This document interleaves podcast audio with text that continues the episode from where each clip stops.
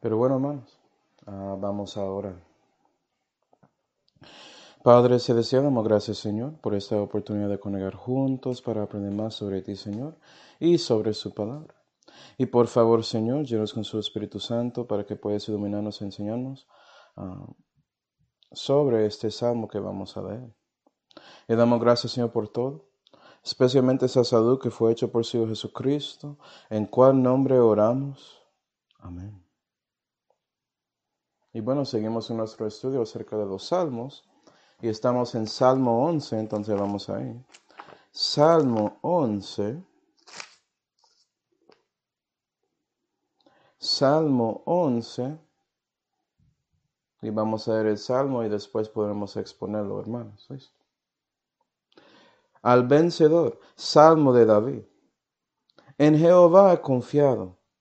¿Cómo decís a mi alma? Muévete a vuestro monte como ave. ¿Por qué? He aquí, con malos flecharon el arco, apercibieron sus saetas sobre la cuerda para asaetear en oculto a los rectos de corazón, porque los fundamentos serán derribados. El justo, ¿qué ha hecho? Jehová en el templo de su santidad, Jehová en el cielo su trono, sus ojos ven sus párpados prueban a los hijos de los hombres. Jehová prueba al justo y al malo, y al que ama la rapiña aborrece su alma. Lloverá sobre los malos lazos fuego y azufre, y viento de torbellino será la parte de su vaso. Porque el justo Jehová amó las justicias, a recto mirará su rostro. Y este salmo es un diálogo entre dos grupos de personas históricamente. El primero es David, porque él escribió el salmo, y el otro grupo es esto que se refiere a esos decís. Decís. Y no sabemos quién exactamente. Pero voy a usar esto para mostrar lo que está pasando proféticamente y espiritualmente también dando cuenta quiénes están hablando. Entonces quiero, hermanos, que tomas eso en cuenta cuando estamos exponiendo los versículos. Nota que David es ese que está confiando en Dios, confiando en Jehová. Y esos decís, puede ser que eran consejeros de David, personas que estaban cerca a él tratando de ayudarle y todo eso. Hablando de profecía, esto refiere a ese santo en la tribulación que está confiando en Jehová, confiando en Jesús. Y en grupo 2 son los perdidos en la tribulación que no pueden ver lo que está pasando realmente. Y hoy en día espiritualmente, David es como ese discípulo de Cristo que sigue a Él, un creyente de la vida que, que también reconoce la realidad de este universo y lo que está pasando. Entonces, esos decís pueden referir a perdidos y también cristianos carnales que no entienden lo que está pasando. Entonces, toma eso en cuenta.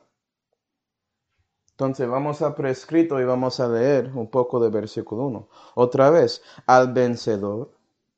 Sabemos que eso se refiere sí a la persona que está haciendo la composición de la música, pero también refiere a Jehová, interesantemente.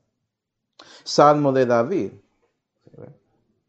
En Jehová he confiado. Ese E se refiere a David. Y él comienza diciendo a nosotros que él confía en su Dios. Y santos en general deben ser como David en este asunto. Vamos a Proverbios 3. Proverbios 3. No importa cuál dispensación estás, esto es un un hecho o una verdad eterna. Proverbios 3 y versículo 5, Salomón nos dice, fíate de Jehová de todo tu corazón. y no estribes en tu prudencia. Reconócele en todos tus caminos y él enderezará tus veredas. Y nota que la importancia es confiando en Dios, no importando la situación. Puede ser que no entiendes lo que está pasando, puede ser que todo parece tan mal, pero debemos ser como David en ese momento diciendo, yo sé a quién estoy confiando, no tengo que preocuparme, porque tienes a Jehová. y la pregunta es, ¿es lo mismo contigo? Puedes decir que eres uno de estos santos que está sufriendo mucho en la tribulación pero sigan ahí confiando en Jesús, el ungido de Jehová. O eres un discípulo de Cristo que en momentos como 2021, a donde la mayoría de este mundo está lleno, está como completamente bautizada en oscuridad de tinieblas. ¿Sí ve? Tinieblas espirituales, tinieblas sociales, tinieblas de ciencia, de todo. ¿Sigues ahí confiando en Dios? Si lo hace, Él va a enderezar sus veredas, como dice ahí. Y David sigue diciendo, versículo 1, Salmo 11 y versículo 1, ¿cómo decís a mi alma? Y aquí tenemos otros hablando. Y parece que la cosa que estos otros dijeron, ser que eran consejeros de David, eso llegó hasta su alma. ¿sí Eso turbó su alma, afligió su corazón las palabras de ellos. Y eso puede pasar. Otros van a llegar a, ti, cristiano, y decirte cosas que van a tener un afecto. Eso puede pasar. Porque somos frágiles, no, no automáticamente buscamos a Dios. Pero si en nuestro espíritu estamos confiando en Jehová, eso nos ayuda a establecernos cuando hay un turbión que llega a nuestro corazón. ¿Sí, y esto era lo mismo con David, porque está diciendo que ellos hablaron a su alma.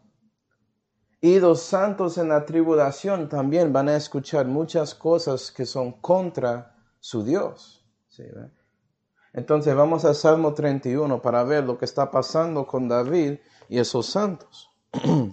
Salmo 31 y versículo 5 dice, en tu mano encomendaré mi, espíritu, dice ese salmista, hablando a Jehová. ¿Sí ve? Él encomienda su espíritu. Cuando confías en Jehová es una transacción entre el Espíritu de Dios y su Espíritu. ¿Sí, El Espíritu debe guiar el resto de ti, no importando lo que pasa a su cuerpo o alma. Siguiendo. Redimísteme, oh Jehová Dios de verdad. Aborrecí los que esperan en las vanidades de vanidad.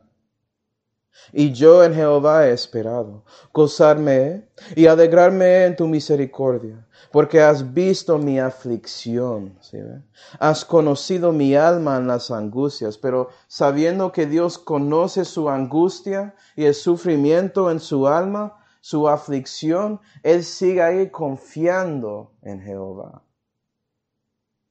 Y era lo mismo para David históricamente cuando pasó los eventos de este salmo. Y también será lo mismo con los santos en la tribulación sufriendo, siendo perseguidos por su fe en el Señor Jesucristo. Pero el discípulo de Cristo en estos días, ¿qué tenemos nosotros? Porque hay muchos que llegan diciendo muchas cosas a nosotros. Por ejemplo, en estos días en América, los problemas con nuestro gobierno, siendo dominado por alguien que llegó ilegalmente para sentar ahí y decir que él es el líder de, ah, bueno, del gobierno, de la parte ejecutiva de nuestro gobierno. Él, no está ahí porque él realmente ganó. Pero Jesús dice esto a nosotros. Vamos a Juan 14. Juan 14. Y sí, conozco a muchos hermanos que están debajo de gobiernos que llegaron ahí en una manera ilegítima o ellos son dominados por monarcas que son realmente tiranos y dictaduras y todo eso. Pero Jesús quiere decirnos esto y él dice en Juan 14 y versículo 1, no se turbe vuestro corazón, creéis en Dios, creer también en mí. Y debemos ser como David, buscando a Dios, dando cuenta que confiamos a Él, poniendo confianza en sus promesas que dio en la palabra de Dios. ¿Sí ve? Nuestro espíritu confiando en Él. ¿Para qué? Cuando esas palabras llegan de otros que quieren decirnos cosas que son contra Dios, contra su palabra, podemos seguir confiando en Él. Y sí, puede ser que se turbe su alma un poco. Pero es en ese momento que debes pensar en esto. Creemos en Cristo, debemos confiar en Él para arreglar la situación y no sentir así. Debemos orar a Él y buscar a Él en esos momentos y Él va a darnos consolación, paciencia y paz que sobrepuja todo entendimiento. ¿Sí, Vamos a Salmo 11. Salmo 11. Hola, Frosorno, que Dios te bendiga. Salmo 11.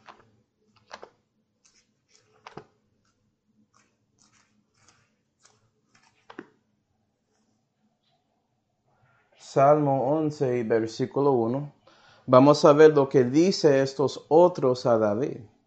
Y vamos a, voy a asumir que son consejeros, yo no sé, pero hay personas hablando a David. Y ellos dicen esto, muévete a vuestro monte como ave.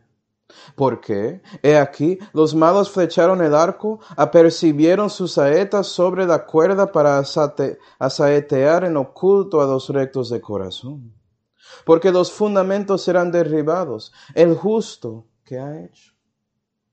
Y esto fue lo que esos otros habían dicho a David. Históricamente esto puede referir a un conflicto que llegó directamente a David, que estaba, en ese momento David estaba arriesgando su vida o algo así. Y hay dos posibilidades que esto, como este evento puede ser históricamente.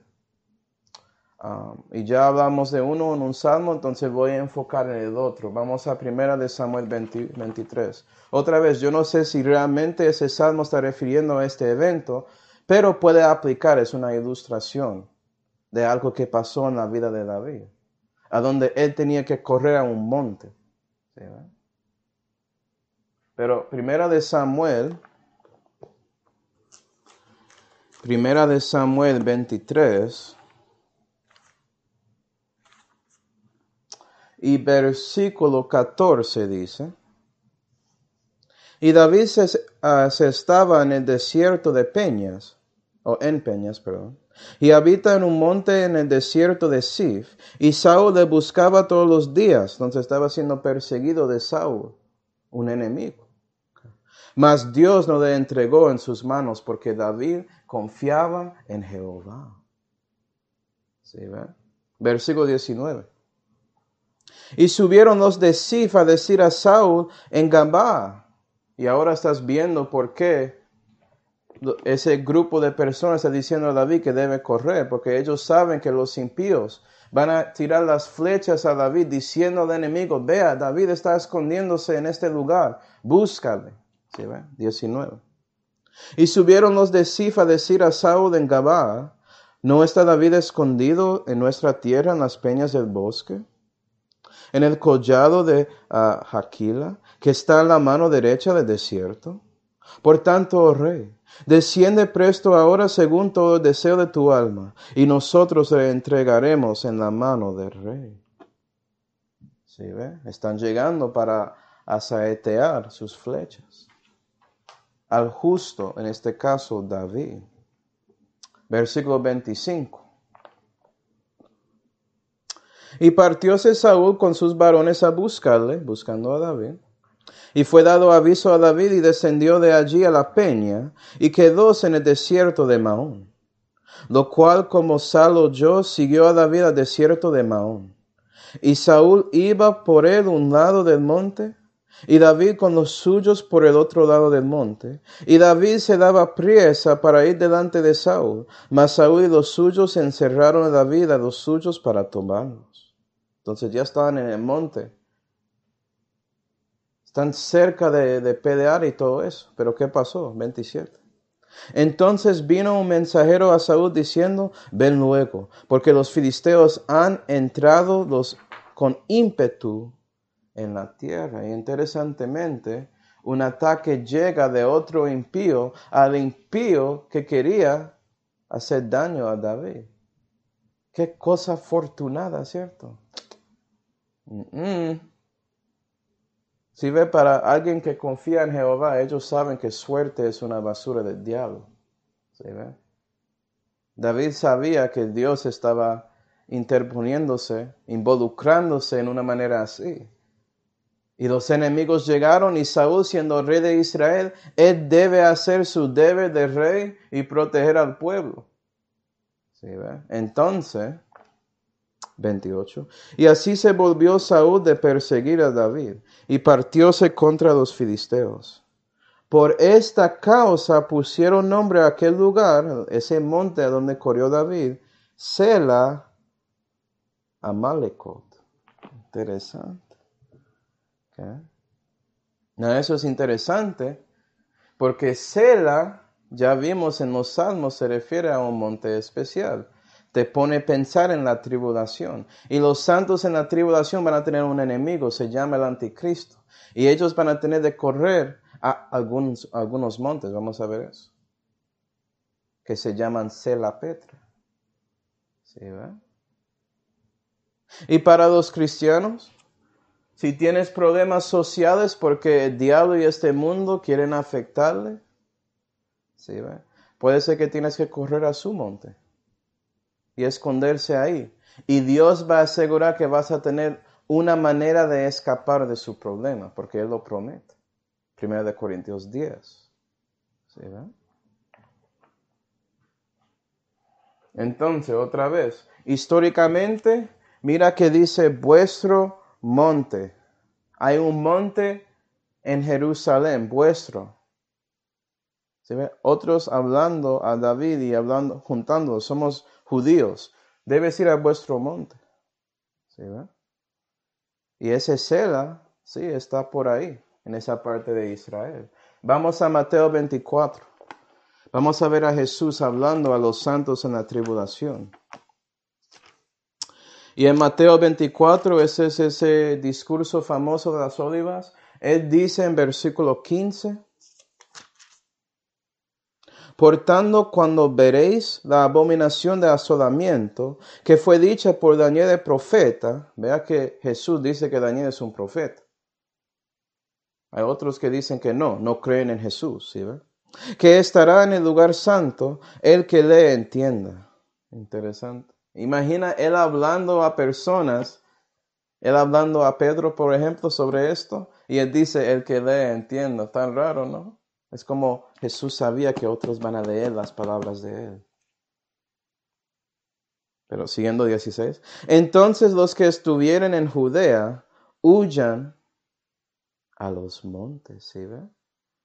Cuando ves lo que va a hacer el anticristo en el templo de Dios, debes huirse a los montes. ¿Por qué? 21, versículo 21.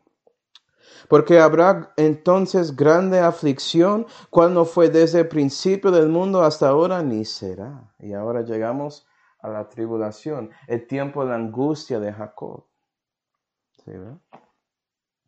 y ellos van a correr algunos montes y incluyen ese cela, para que veas la conexión. Pero para nosotros en estos días espiritualmente, ¿Cuál es el monte para los discípulos de Dios?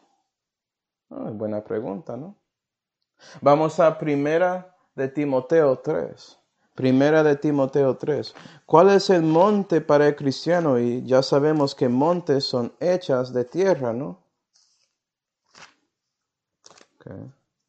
Primera de Timoteo 3 y versículo 15 dice,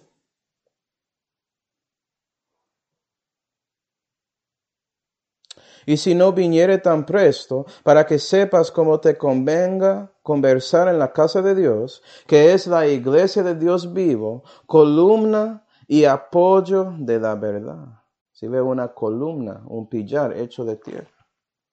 Es decir, su iglesia es, es su monte, debes correr ahí. Pero Manuel, mi iglesia no tiene edificio, su iglesia son los hermanos. Debes juntar con los que están en su comunidad. ¿Sí ve? Los santos en la tribulación van a juntarse cuando todos se corren a esos montes en Judea. ¿Sí ve? Y mira los consejeros hablando a David, vuestro monte, debes ir ahí. Queremos ayudarte, cuidarte. ¿Sí ve?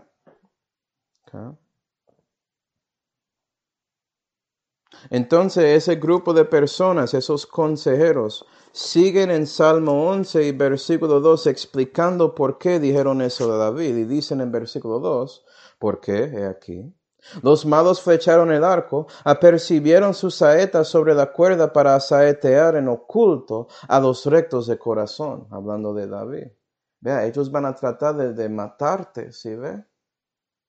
Y vimos con esos hombres de Sif diciendo a Saúl a dónde estaba David, tirando esas flechas en oculto. Y Saúl, él, quería destruir al recto de corazón. Hay muchas razones por eso que puedes leer en Primera de Samuel, pero ¿sabes qué? Las razones de Saúl no eran buenos. David dio a él consolación y le ayudó con un, un espíritu malvado que él tenía. Pero él por sus celos, por su envidia, mejor dicho, él quería destruir a David. Qué triste. ¿Y sabes qué? Algunas flechas van a llegar al enemigo, a los santos en la tribulación. Y parecen como esto. Si fuiste a Revelación 20 y versículo 4 vas a leer ahí, las almas de los que habían sido degollados por el testimonio de Jesús y que no habían adorado la bestia. Si ve, la bestia es el anticristo. Y por eso la bestia estaba degollando sus cabezas. Eso es una flecha que hace que alguien muere. Qué triste. Y en estos días tenemos algunos malucos tratando de atacar a los cristianos. Vamos a Efesios 6. Efesios 6. Efesios 6 y versículo 13 dice, Por tanto, tomar toda la armadura de Dios para que podáis resistir en el día malo y superado todo, estar en pie. ¿Tienes la armadura de Dios cristiano? Es la cosa, es imposible tener esa armadura si no estás confiando en Jesús como David estaba confiando en Jehová porque Jesús es su armadura. Versículo 16. Sobre todo, tomando el escudo de la fe, con el cual podréis apagar todos los dardos encendidos del maligno. Y el diablo siempre quiere atacar al cristiano que está viviendo para Dios. ¿Tienes su escudo de fe? Eres como Jesús cuando él estaba ahí en la tentación en el desierto y el diablo llegó directamente a él y dijo, si eres el Hijo de Dios, hace esto. ¿Y sabes lo que había hecho Jesús con su escudo de fe? Porque el fe viene por el oír y oír por la palabra de Dios. Está escrito. Sí, eso fue lo que Jesús había hecho. Está escrito, citando escritura, exactamente como era, sin dudas, dando cuenta del poder y autoridad de la palabra de Dios para callar a ese maligno. Y ese escudo de fe apagó los dardos encendidos del maligno. Y por eso el diablo se fue, no podía. Él no podía, vencer a Dios después de él, no comiendo para 40 días y no bebiendo agua ni nada. Dios tratando de ayudar al diablo y no funcionó. es que Dios es invencible, hermano. Y Dios te dio todo, toda su armadura, incluyendo ese escudo, para que usted pueda pelear y ganarse y pararse, quedarse en estar en pie ahí contra el maligno cuando él ataca. Porque eso es todo que, que Dios quiere que haces. Que estás en pie caminando con Él en este mundo impío. ¿Sí, Entonces entendemos por qué esos consejeros de David están diciendo eso a Él. Están preocupados por, por Él. ¿Sí, ve? Imagina, cristianos, si alguien que que usted ama como un familiar que no conoce a Cristo o algo así, ellos te dicen algo. Usted, usted quiere, eso te afecta en su alma, ¿sí? viendo cómo son, apreciando que ellos valoran su vida por lo que está pasando, pero usted conoce más sobre la situación. ¿sí Y esos consejeros siguen diciendo en versículo 3, vamos a ver, Salmo 11 y versículo 3.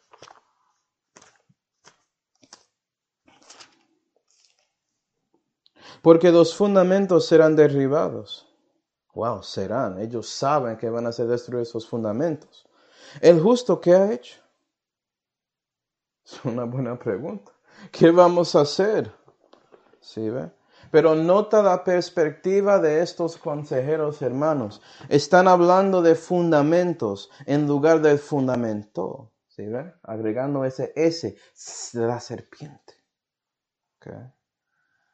Y están enfocando en las cosas de la tierra, incluyendo la persona a quienes están hablando, que es David. Si no sabía, David era uno de los fundamentos para Israel en ese momento, porque fue debajo de él siendo rey. ¿Sí ve? Que él juntaba todas las tribus, todas las tribus debajo de él. Había una Israel unida en ese tiempo. Él aseguró alabanza correcta con los sacerdotes, ordenando sus cursos. Puedes leer eso en Primera de Crónicas. Él respetó a los profetas, dando cuenta del orden, que es profeta primero que da la palabra de Dios, y después los sacerdotes que están ahí, orando para los, los israelitas. Y después él como rey ejecutando todo para asegurar que todo va a estar bien para Israel y protegerles. Él respetó todo eso porque él confiaba en Dios y el orden de él.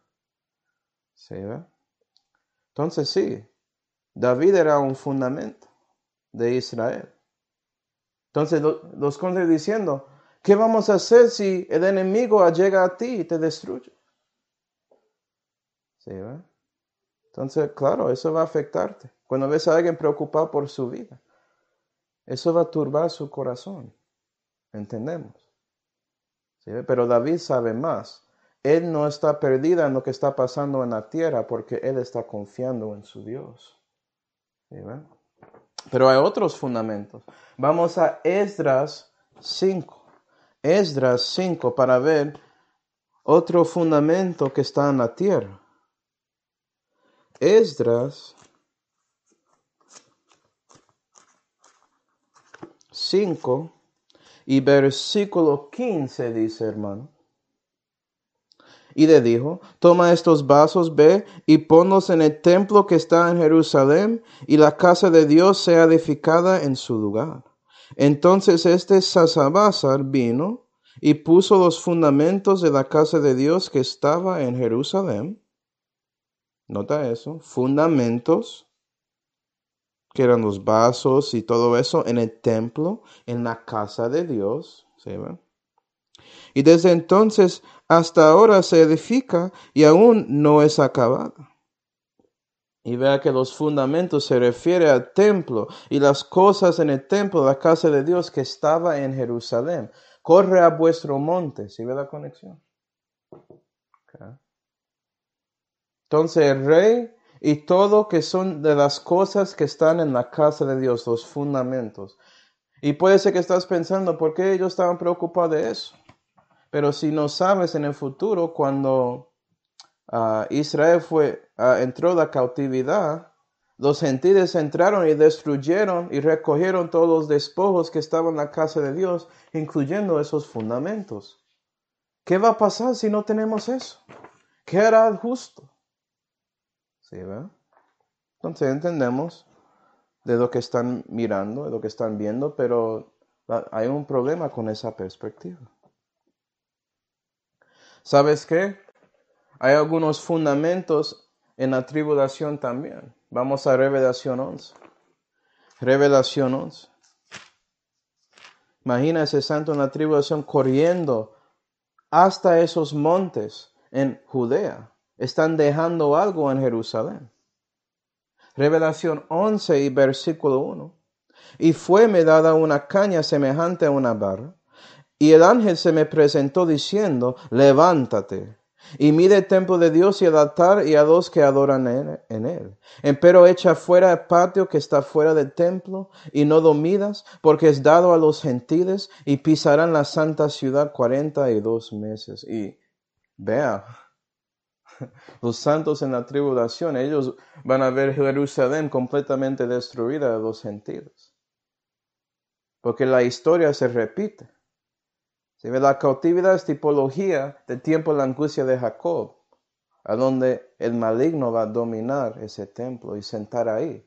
¿Sí ve? La abominación de asolamiento. Mateo 24.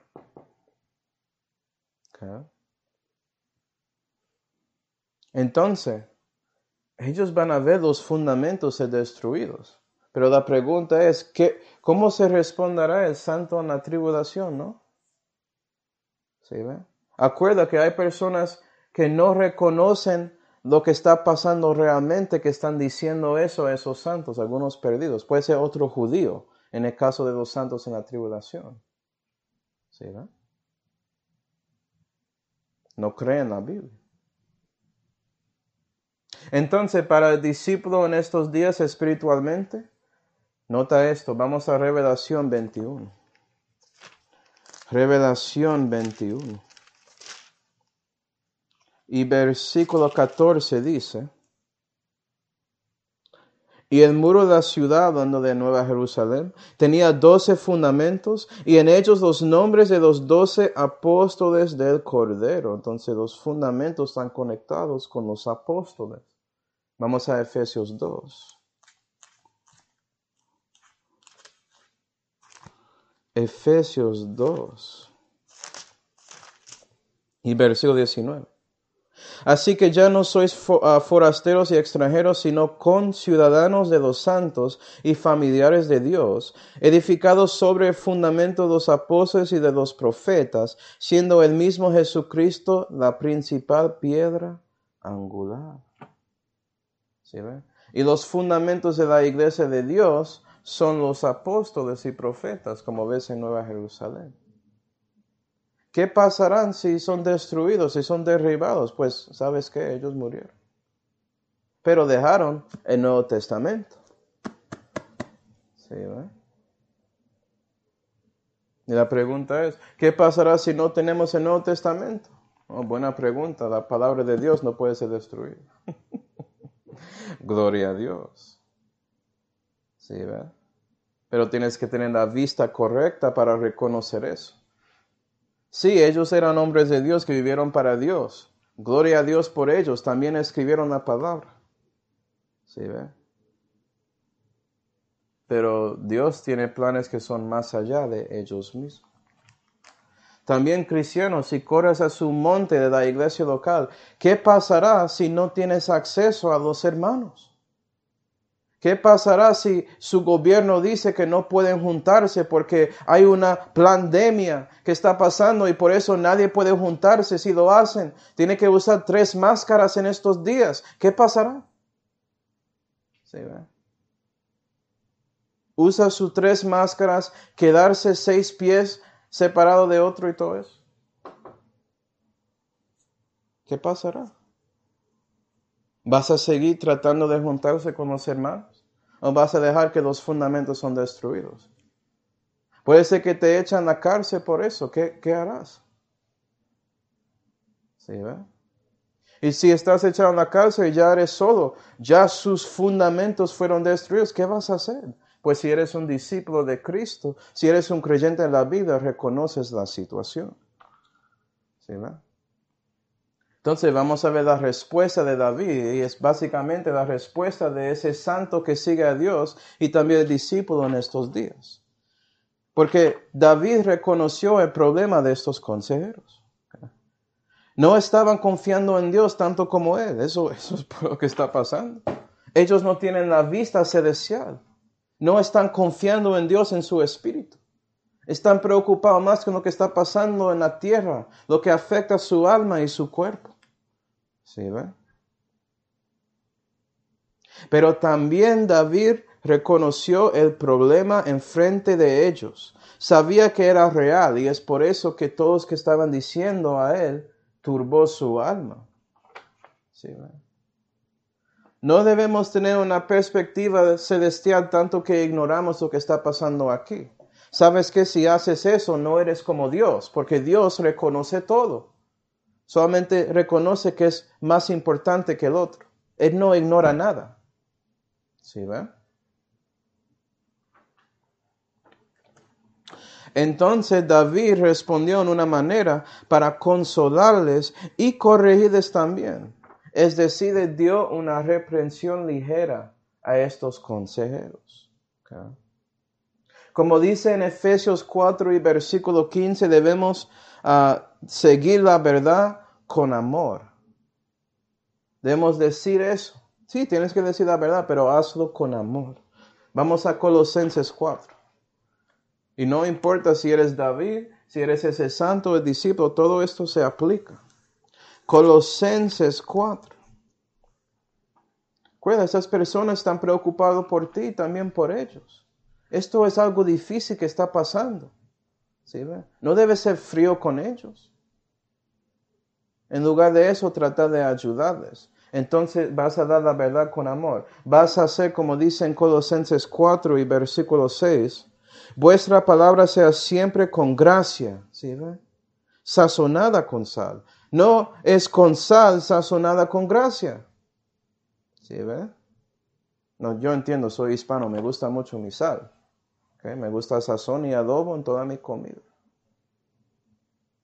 Pero sabes que no como adobo y sazón con comida, como, como comida con sazón y adobo.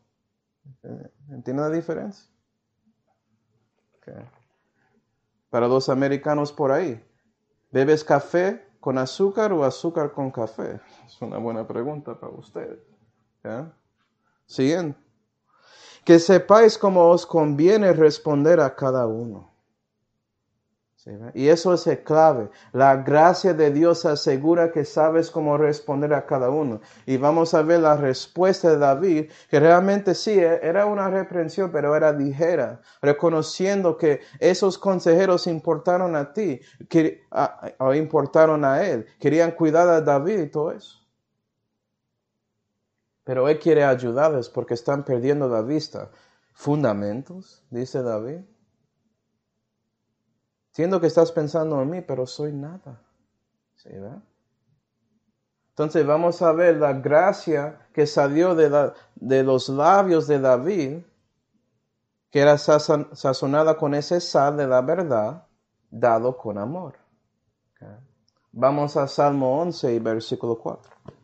Salmo 11 y versículo 4. Recuerda, David reconoce lo que está pasando en este mundo impío y debe ser lo mismo por ese santo en la tribulación y un discípulo de Cristo. Salmo 11 y versículo 4 dice, Jehová en el templo de su santidad, Jehová en el cielo su trono, sus ojos ven sus párpados prueban los hijos de los hombres. Jehová prueba al justo y al malo, y al que ama la rapiña aborrece su alma.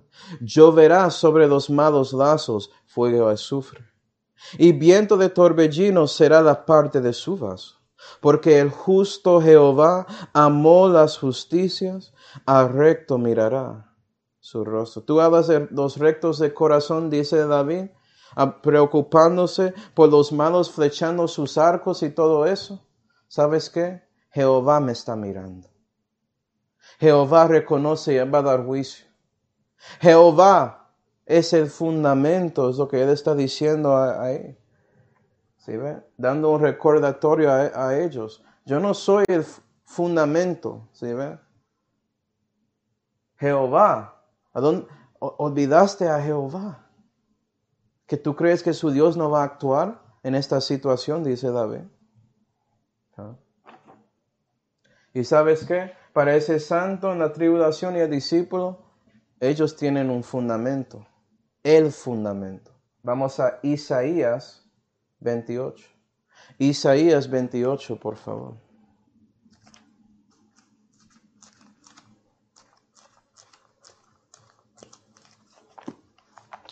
Isaías 28,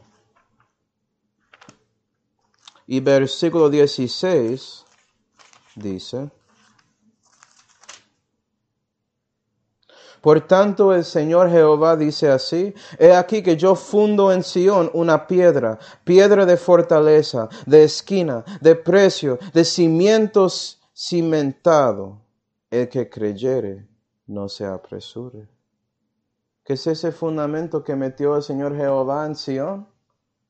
Si lees 1 de Pedro 2 y versículos 5 y 6, vas a ver que es Jesús. Y Jesús es Jehová manifestado en la carne. Gloria a Dios. Tanto como David confió en Jehová, ese santo en la tribulación y el discípulo de Cristo debe confiar en Jesús. Reconociendo, diciendo a los que hablan contra la palabra, vea, Dios está en control. Jesús está dando cuenta de todo y Él va a poner una balanza ahí en esa escala para decirlo así. No debes preocuparse. Debes confiar en Él para que pueda darte la paz de Dios que sobrepuja tu entendimiento. Busca a Él. ¿Por qué sigues ahí mirando lo que está pasando aquí? Debes tener su afección en las cosas en el cielo. Eso es a donde está Jesús y Él que está en el trono. ¿Sí, Ellos están en el tercer cielo. Pone su corazón en esas cosas. ¿Sí, sí, entiendo lo que está haciendo el enemigo. Y Dios lo entiende también, pero debemos enfocar en Él para que no estamos ahí ah, perdiéndonos en nuestra ansiedad y preocupación. ¿Sí ve? Dios dice que no, no debes ser ansioso para nada porque debes orar a Él. ¿Sí ve? Entonces vamos a ver otra vez versículos 4 y 5. Salmo 11 y versículos 4 y 5.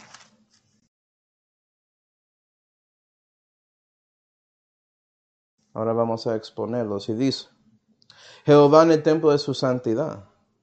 Jehová el cielo su trono, sus ojos ven, sus párpados prueban los hijos de los hombres. Jehová prueba al justo y al malo y al que ama la rapiña aborrece su alma. ¿Y sabes qué? Era cierto en el tiempo de David es cierto hoy en día y será cierto en la tribulación. Jehová está ahí en su trono. Vamos a Salmo 9. Esto es una verdad eterna. Salmo 9 y versículo 7. Y Jehová quedará para siempre. Amén. Él ha aparejado para juicio su trono. Y vea que David dio un poco sobre el juicio de Dios, que él va a actuar contra los impíos y Él va a hacer algo para los rectos. Vamos a Proverbios 20 para ver. Proverbios, sabiduría. ¿Cómo va a actuar este rey según su sabiduría? Proverbios 20 y versículo 26 dice, el rey sabio, y eso es Dios. Jesús es la sabiduría de Dios encarnada. Él es el rey de reyes y señor de señores. El rey sabio esparce los impíos. Amén. Y sobre ellos hace tornar la rueda. Candela de Jehová es el alma del hombre, que escudriña los secretos del vientre. Interesante.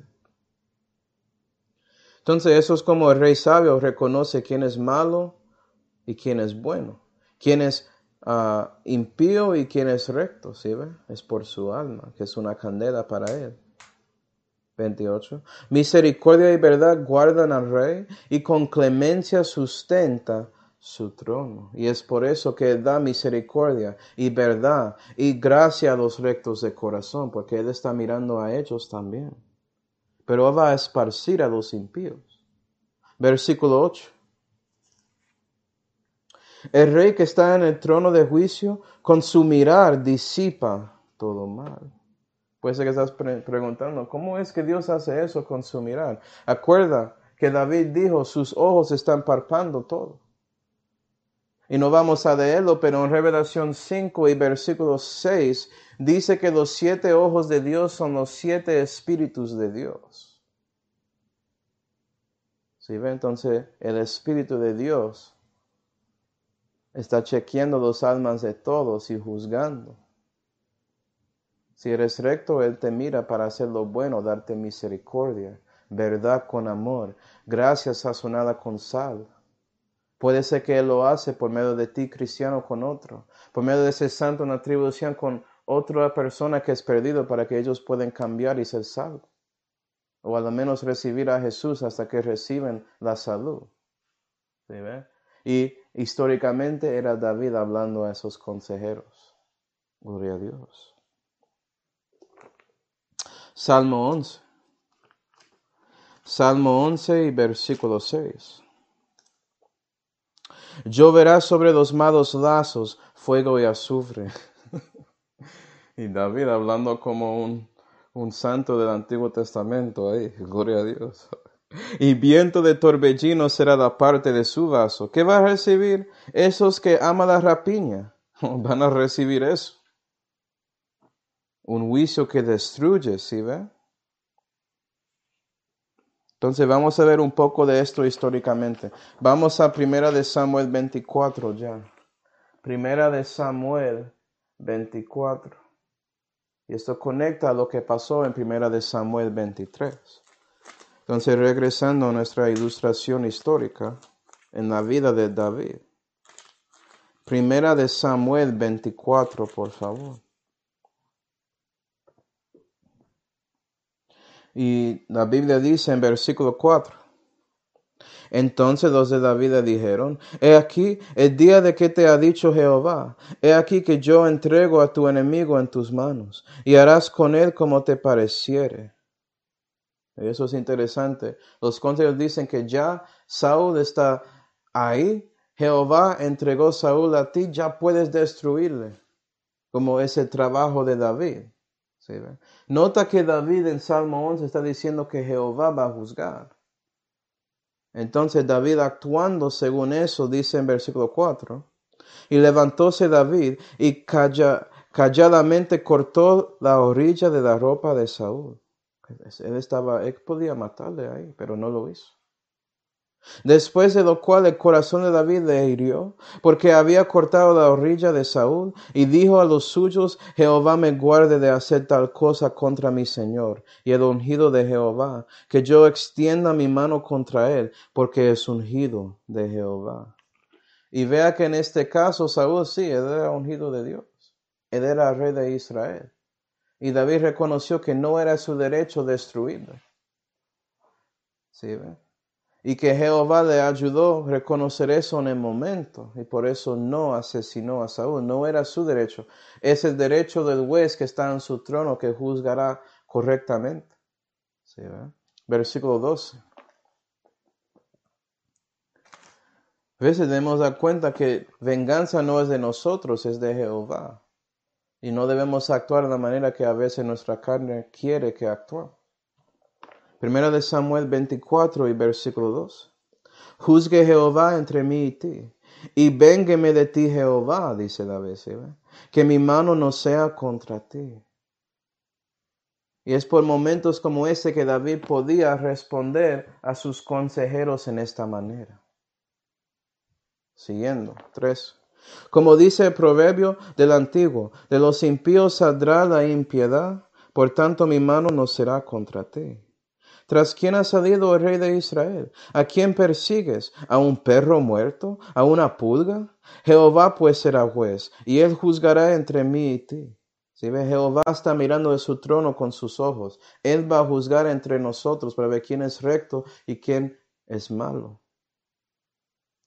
Él vea y pleitee mi pleito y me defienda de tu mano. ¿Sí, ve?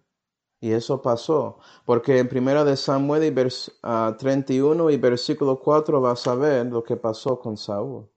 Primera de Samuel 31 y versículo 4 dice, entonces Saúl dijo a su escudero, saca tu espada y pásame con ella, porque no vengan estos circuncisos y me pasan y me escarnezcan. Mas su escudero no quería, porque tenía gran temor. Entonces Saúl tomó la espada y echóse sobre ella, y Saúl cometió suicidio. Y eso era el juicio de Jehová. A veces Dios, Jesús, deja que los malos se destruyan a sí mismos con su propio rey. Eso fue lo que pasó con Él. Entonces los santos en la tribulación, puede ser que ellos quieren destruir al anticristo, pero ellos reconocen que va a ser Jesús que va a llegar y destruir a esa bestia, ¿sí ve? Puedes ver eso en Revelación 19, mucho más detalles, pero vamos a Segunda de Tesalonicenses 2 para ver un resumen. Segunda de Tesalonicenses 2.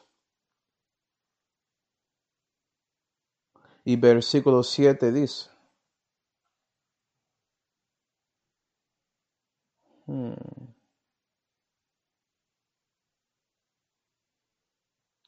Ah, dice ah, versículo 7, porque ya se obra el misterio de iniquidad, solamente que él que ahora impide impedirá hasta que sea quitado de en medio, y entonces será manifestado aquel inicuo, al cual el Señor matará con el espíritu de su boca y destruirá con la claridad de su venida. Si ven, la segunda venida, Jesús va a destruir a este maligno, a este inicuo aquel cuya venida será según la operación de Satanás, con toda potencia y señales y milagros mentirosos, la bestia del anticristo.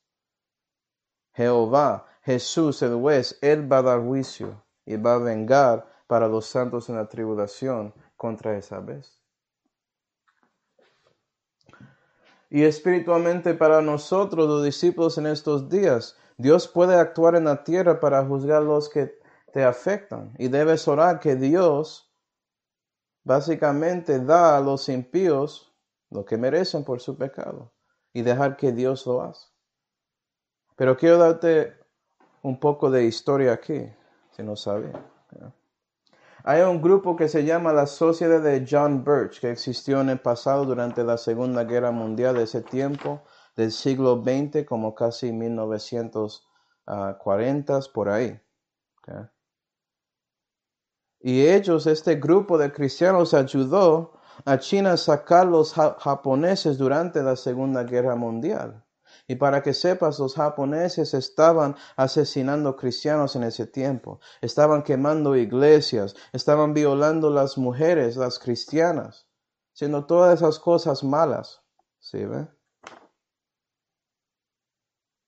Pero Dios, Él está mirando, Él reconoce y había uno que era parte de este grupo, un líder cristiano que también estaba ayudando al militar de Estados Unidos, específicamente los que mandaron los misiles, las bombas atómicas a Japón.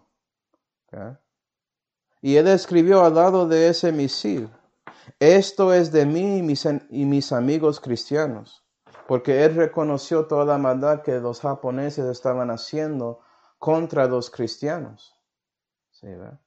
Para que sepas, esta ah, sociedad fue echada de China también porque ellos son anticomunistas. Entonces Mao Zedong no, quería eso también. Pero es interesante ver que un cristiano estaba involucrado con esa bomba atómica que dio fuego y azufre a Japón en la Segunda Guerra Mundial. Interesante, ¿no?